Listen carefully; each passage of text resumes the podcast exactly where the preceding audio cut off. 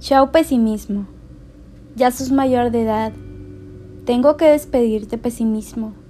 Años que te preparo el desayuno, que vigilo tu tos de maluguero y te tomo la fiebre, que trato de narrarte por menores del pasado inmediato, convencerte de que en el fondo somos gallardos y leales y también que al mal tiempo buena cara, pero como sin nada, seguís malhumorado arisco e insociable, y te repantigas en la avería, como si fuese una butaca Pullman.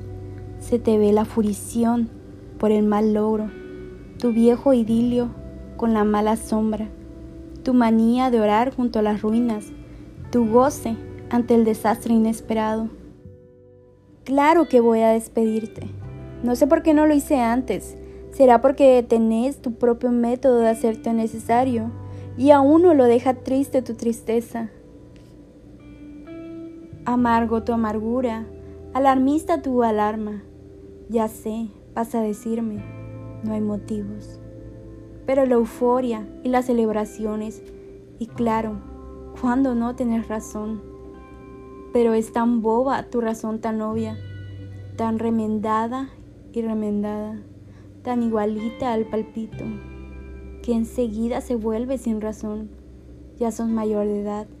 Chao pesimismo. Y por favor, andate despacio.